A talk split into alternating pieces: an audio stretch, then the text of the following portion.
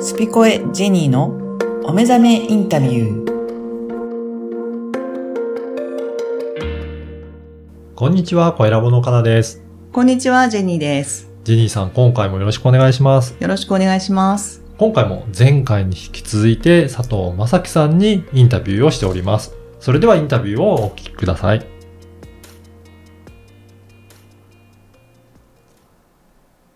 えっとですね、去年のうん、 12月22日からうん。風の時代が始まったと言われてましてですね。はい。本読みましたよ、本。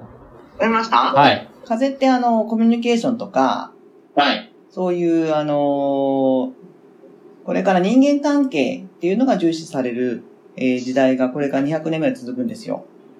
はい。っていうことで言うと、うん、表現するとか、うん。ますますこうメインになってくるはい。と思われます。はい。そういったことで言うと、さとちゃんの活躍っていうのが、はい。どんどんしやすくなるのかなと思うんですけども、はいどうです、どう、どうですそうですね。なんかあの本僕も読んだんですけど、なんか芸術家とか表現者とかがすごくこれからクリエイティブの時代になってくるなっていうふうに思っていて、で、なんかまさに機械とか AI じゃできない部分がより人間にしかできない部分が求められてくるんじゃないかなとはすごく感じましたね。だから、ちょっとこう、今までもそうなんだけど、その地の時代っていうのがその前にあって、うん、地の時代はもちろんあの、物を、あの、持つっていうことと、うん、もちろんそれを買って消費するっていうところでの、えー、なんていうかな、利害関係が生じていて、うん。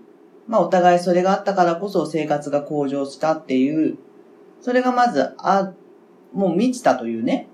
そうですよそれね。があって、なおかつこれから今度は、人との本当のつながりっていうのの時代を迎えていくにあたっては、うん。もう地の時代からもうインターネットが普及し始めて、ねあの、SNS とか、え、ねもうまたね、新しいクラブハウスとかにもありますけど、え、ねね、ポッドキャストはちょっと日本はあんまり知られてないんですけど、外国はね、結構メインだったりして。え。うん、なので、いろんなツールがあって、いろんな、こう、年齢層に、うん、あの、いろんな形で伝えていけるとうん、いうときに、うん。何をやりたいですかね、佐藤ちゃんは。僕ですか僕はね、今ね、いろいろ考えるんですけど、うんうん。えっ、と、今やりたいなと思ってることは、さっきもちょっと言ったんですけど、子供たちの育成というか、子供、そして子供を育てる親とか、今、今まで企業とかのビジネススキルとか、ビジネスに役立つ上での仕事っていうのがすごく多いんですけれども、企業研修って。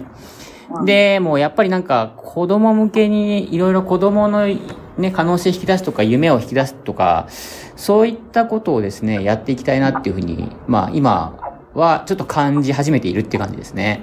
なんかそれって聞いてると、うんま、まさにその地の時代っていうのがさ、うん、あの、それこそ企業っていう、うん。あのー世界形態が、それ、経済を支えてきてて、ねでその人たちが、まあ私もそこの一員だったんですけど、え、はい。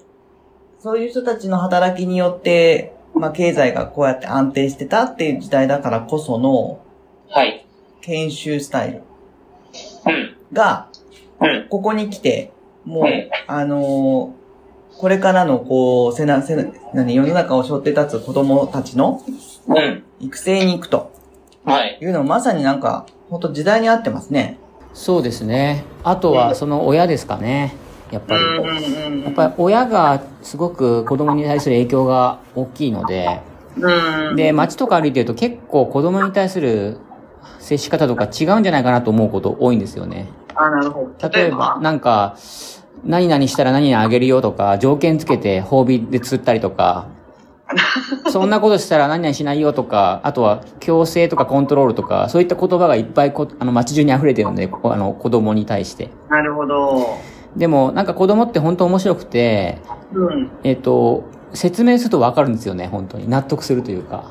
うんうんうんあとは私はこうやって思ってるよって言うと納得してくれたりとか、僕あの子供2歳なんですけど、2歳なのにわかるんですよ。きちんと話すってことね。そう。自分の思いを伝えてこうしてほしくないっていうふうに言ったりとか、こううん、高校を開けると、ね、えーあなたが危ないんだよってことをちゃんとせ説明するっていうか、だから開けてほしくないんだ、とか、なんその、ダメとか、何々しなさいとかって言っててもですね、繰り返すんですよ。面白く て。うん。そうか。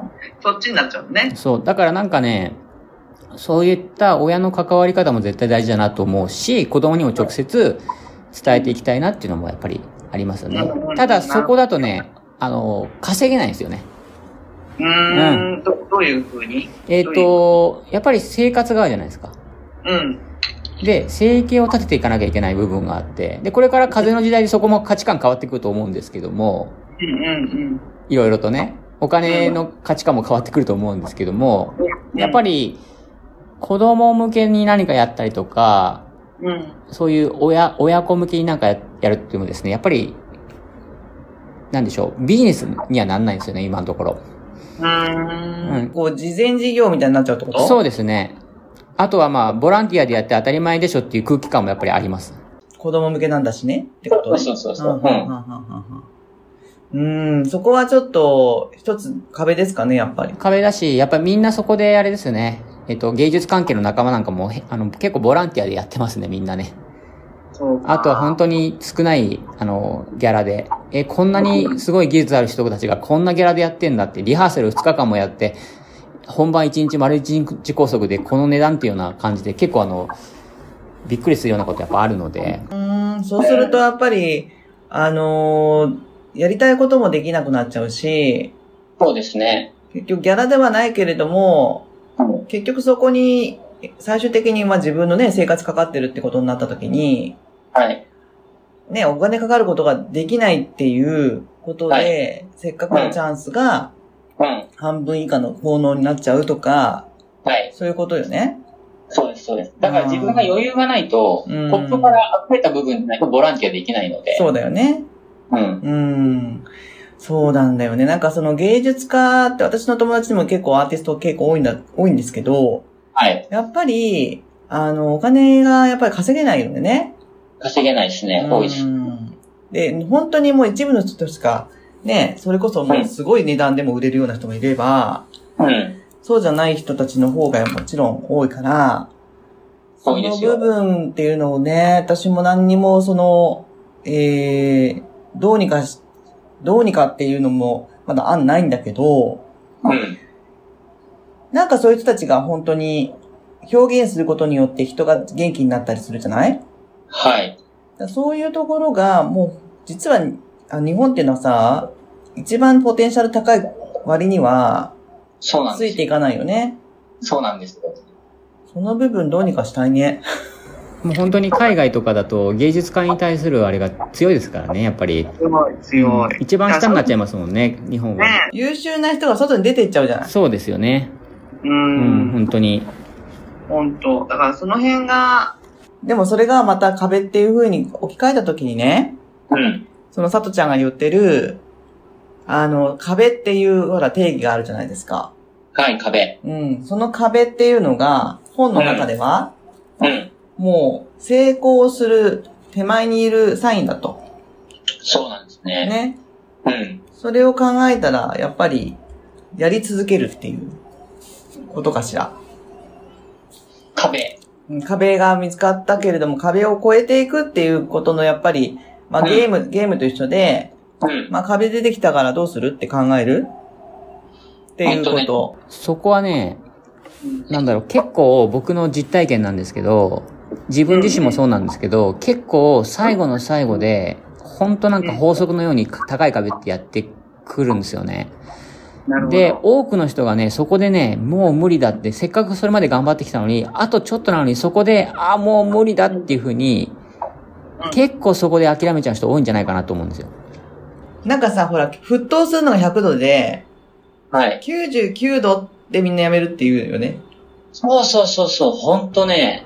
自分もね、人生の実体験でね、結構それがあって、でうん。まあ正直あそこでやめなくてよかったと思ったんですよ。うなるほどね。うん。で、だからその時になんかもう一踏ん張りと、うん。とりあえずやめずにちょっとでもいいから繋いで続けてみた方がいいんじゃないかなっていうのが僕の感想ですね。うん。しんどいですよ、でもその場面は。それをでも体験してる人もいないよね、そんなに。まあ、そうですかね。うん。でも結局そこなんだよね。人っうて。ん。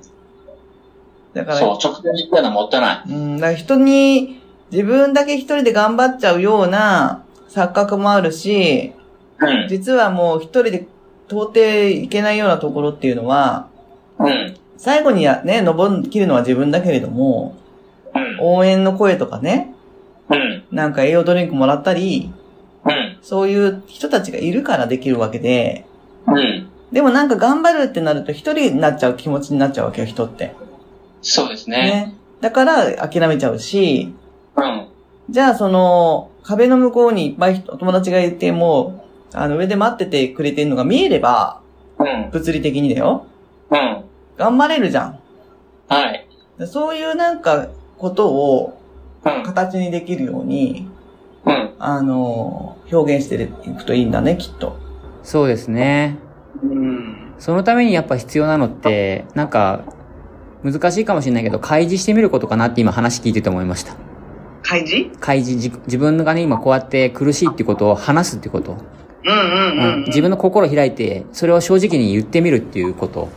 そうするとなんか必ず手を差し伸べてくれる人が出てくるというか、高い壁の向こうから。いいかもしれない。それあると思う。うん。でも自分が心を閉じてたら、手を差し伸べようにも差し伸べられないと思うんですよね。だってわかんないもんね、そこに、そこで苦しんでるかどうかも知らないからさ。そうそうで、も失敗したこととか、苦しいこととかってみんな抱え込んじゃうんだけども、そ、そこで心開けて、開いて自己開示していくと結構助けてくれる人いっぱいいるというか。そうそう。うん。意外とさ楽しい、ですけ自分がなんかもうダメだと思ってるようなことって、どうん。あ、私もそれ経験あるからっていう人っているじゃないねで、あ、えとか言って、うん。なんだ言ってくれれば、こうこうこうだったのにねとかっていうのを言われた時そうに、あ、言えばよかったっていうのって今までもあるもんね。スルスルって一瞬でね、解決しちゃったりとかね。もう、ほんと1秒で解決しちゃったりとか、うん。ずっと苦しんでたことが。そう。だ結局やっぱりプライドが、うん。こんなこと言ったら恥ずかしいとか、ねかっこうん。悪いとかって思っちゃうから、そなんかこう、ね、一人になっちゃって、う。うん。あのーなんかもう生きていけませんみたいな風にう。なんっちゃうんだよね、きっとね。本当にそれは思って。で、さっきちょっと話戻っちゃっていいですかいいでしょあの、出版、僕あの本が出して2ヶ月で絶版しちゃったって話、最初にしたんですけこれはど、すごいんですよね。最初にねそ、あのーいい本だねって話をしていて、うん。で、また出せばいいのにって私がちょっと、あの、その話の流れを知らないで言ってみたところ、うん。こんないい本が 2, 2ヶ月で絶版してたってことを今知るっていうね。そうそうそう。で、その本出すときに、えっと、仮予約プロジェクトっていうのをやって、うんうん。で、タイタイトルも原稿もないのに、うん。えっ、と、今でいうクラウドファンディングのアナログ版みたいなことやって、で、署名を2000冊分集めたんですよね。 すごいよね。はい。そう、それで、まあ本が出せたんですけど、うん。で、みんな応援してもらって、うん。自分のその思いを伝えたところ、で、それでなんかどんどん広がってって、思いが広がってって、で、本が出出せたんですけど、2ヶ月で絶版って出版社から連絡来ちゃって、で、その時にもう本当に、なんだろう、恥ずかしくてみんなにこんだけ応援してもらったのに、穴があったらもう入りたいような感じで、うん絶望的だったんですよね。でも、その時に僕が、今までちょっと振り、で、人生振り返ってみて、こういう時こそ、この恥ずかしさと悔しさを開示する時じゃないかなと思ったんですよね。なるほど。で、ブログ、アメブロ書いて、うあん。の、絶版しちゃいましたっていうことをですね、うん。えっ、と、開示したんですよ。Facebook で。うん。うん。うん。そしたらね、それがね、ものすごいシェアが起きて。そうだったね。そう。でね、えっ、と、僕が、この本を消さないためには、図書館に僕の本を置いてほしいと、ね。うん。あの、で、あと、やぶ、あの、焼かれちゃうので、もう、在庫が。だから、や、あの、焼かれたくないってことを言ったんですよ。そしたら、ね、あの、100冊買い取りますっていう人とか、200冊買い取りますとか現れたりとか、おお。あとは図書館に置きましょうって言って、海外から連絡来たりとか、うん。沖縄の離島から来たりとか、おお。そう、すそうごいやっていろんな動きが起きたんですよ。ははは。で、僕郵送大変だったんですけど、 でも、全、全国の図書館にね、あと学校ね、学校にもね、置いてもらえたんですよ、100冊以上。すごいね。そう、だからね、すごいこうやってし失敗とか恥ずかしいと思った時こそ、うん。あの、自分の心が、なんだろう、その動機っていうものが、うん。なんか善の動機だったら、うん。しょ心に正直に聞いてみて、うん。うん。その失敗したっていう理由、理由というか、原点がね。うん。うん。だったら、開示していいんじゃないかなと思って。恥ずかしいですよ、その時は。そうだね。いろんな人の顔も思い浮かぶだろうし、ね。なかなか開示するっていうのは自分の、まあ、プライド以前、以上にも、うん。うん。なんかご迷惑かけちゃってるっていうような、後ろめたい気持ちもあるもんね。ありますうーね。ん。でもなんか、開示してる人を見るとね、だから僕ね、ファンになりますね、今も。なるほど。うん。でもそういう人のやっぱり、ファン多いかもね。うん。本音を言うっていう。そう、本音で、ね、なもちろん全力でが頑張ってるとか、全力で真摯に、えっ、と、向き合ってるというか、そこはすごく根本、根本というか根底だと思うんですけど、 うん。なんか、、著名な人でも、すごいなんか、大失敗を開示して、うん、ボロボロになりながら、ね、それを、次はこうしないようにするとかっていうのを見たりとかするときを、するときすごくファンになりますね、やっぱり、ね。だから、ね、応援したくなるしね。うん、開示ってやっぱ大事かなって勇気いりますけどね、それはね。なんかその、今話を聞いてて、うん。結局それがまあ過去になった時に、うん。本にして、うん。出してそれをみんな、あ、あの時こうだったんだっていうのは普通にあるけれども、うん。今まさに今大変なんですみたいなはい。っていうのって、その時の何、リアルタイムに私たちもさ、遭遇するわけじゃん、その人の大変さが。そうですね。それがまた違うだろうね。インパクトが。ねうん。共感するというかね。なんか自分の中にその人も見るよね、きっと。そうですよフね。ァンになるっていうことであれば、なおさら。うん。ね。そうか、でも本当開示は、恥ずかしいことでもないし、うん。実は誰かのま、またこれもエネルギーになるっていうことだよね、きっと。そう。エネルギーになる。だから勇気をし振り絞って、うん開示してくれと。うん。いいかもしれない。うん例えば芸術家の人たちが、まあやってるかもしれないけど、自分たちの作品って、うん。これだけの値があるんだって、うん。もっと声出していいと思うしね。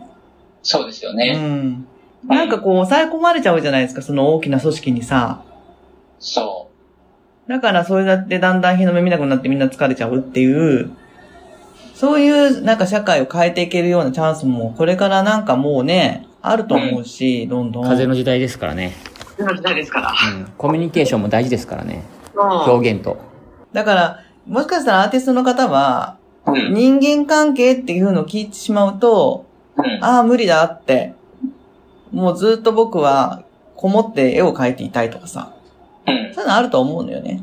うん。ただでもその絵とか音楽とか、うん。何か表現できるものが別に言葉じゃなくて、その人がうん。アップするだけで、みんないろんなことが起きるっていうことだと思うから、そうです。それができるってすごいよね。そう。この時代がすごい。ねえ。だかはらい、誰かがこの絵を、あの、どうにかして外に出さないとって言った時には、うん。その人とこ行って、物をもらってみたいなことが、今なくてもいいわけだもんね。そうですね。うん。うん。すごいわ、これは。そうですうよ。んすうごいです。すんごうい時代。本当ん。ね。はい、いかがだったでしょうかジンさん、今回のお話もすごく、なんか、ためになりましたね。そうですね。うんあのー今回のポイントは、壁の、うあん壁がね、あのーもう成功の直前に、えードドンと出てくるよっていう。で、今まで頑張ってきたのにまたここで壁が出てくるっていうことに関しては、あのーもうダメだってはいなる人がやっぱ多いと。で、佐藤ちゃんの場合は、それでももうね、後に引けないからって言って、一生懸命やった時に、あの時本当にやっといてよかったっていう体験をあの、しているからこそ諦めないでほしいってうん。いう、そんな話うん。であったのと、あとは、やっぱりあの、自分が苦しいとかはい。いうのを、あの、正直にね、うん。あの、告白するっていうことが、あの自分も、うん。まあ、それに関わった人たち、うん。聞いた人たちにとって、何か、なんかいいね、相乗効果を、えー、なんか誕生させてるんだなっていうのが、今回のインタビューで分かったことです。そうでしょうね。うんなかなかあの、大変な時って、もうずっと苦しいのが続くのかって思いがちですけど、まあそこを本当乗り越えてるかどうかっていうところで、うんうんうんやっぱ諦めないっていうのも本当大切なんですね。ねまあ、諦めないでねっていうのも、すごくあの、ね、うんあの、言うはやすしですけそうどですよも、ね。はい。ただ、うーん、私もインタビューの中で言ってますけどうも、ん。なんかこう見えない壁の上うに、ん。物理的に誰かがね、顔を出してくれてう、ん。もう少しだよ、頑張ってって言ってくれるんであれば、はいなんかいけそうな気がするじゃないですか。はい。そんなイメージを、おーが、を持つっていうことも、もしかしたら有効かなってそうです思ったり。ね。はい。そしてあとはやっぱりどうしてもあの弱い部分ってうん。うん。さらけ出すとなんかあの良くないんじゃないかとか思いがちですけど、まあそこもやっぱり開示していくっていうのは本当に大切なんだなっていうのがありますそうね。ですよね。結、局、皆さん、私も含めう、ん、やっぱそうだよねってそうですよね。辛いよねっていう、で辛いんだけどもでも頑張ってるよねっていうのが見える場合は特にですけどねやっぱ助けてあげたいしそうですね。それはなんか自分も助けてるような気持ちになるっていう、んんなんかそういういいなんか、あの作用があるのかなってそう思でいすねます。だから、やっぱり怖いかもしれないけど、うんある程度自分の状況もちょっと伝えると、相手の方もそういった背を差し伸べるチャンスうを、んうん与えるような感じになるので、うんやっぱり皆さんね、周りの仲間とかだやっぱり助けたいという思いもあると思うので、はい、そんな時にしっかりと、あの、開示していくことって本当に大切だなと思いますねね。お互い様なのでそうですよねうんうんどんどん開示していけばいいんじゃないかなと思います。はい。はい、ぜひ、今回のインタビューも参考にしていただければと思います。また、次回、あのー最後になりますが、インタビューお聞きいただければと思います。ジニーさんどうもありがとうございましたあり。がとうございました。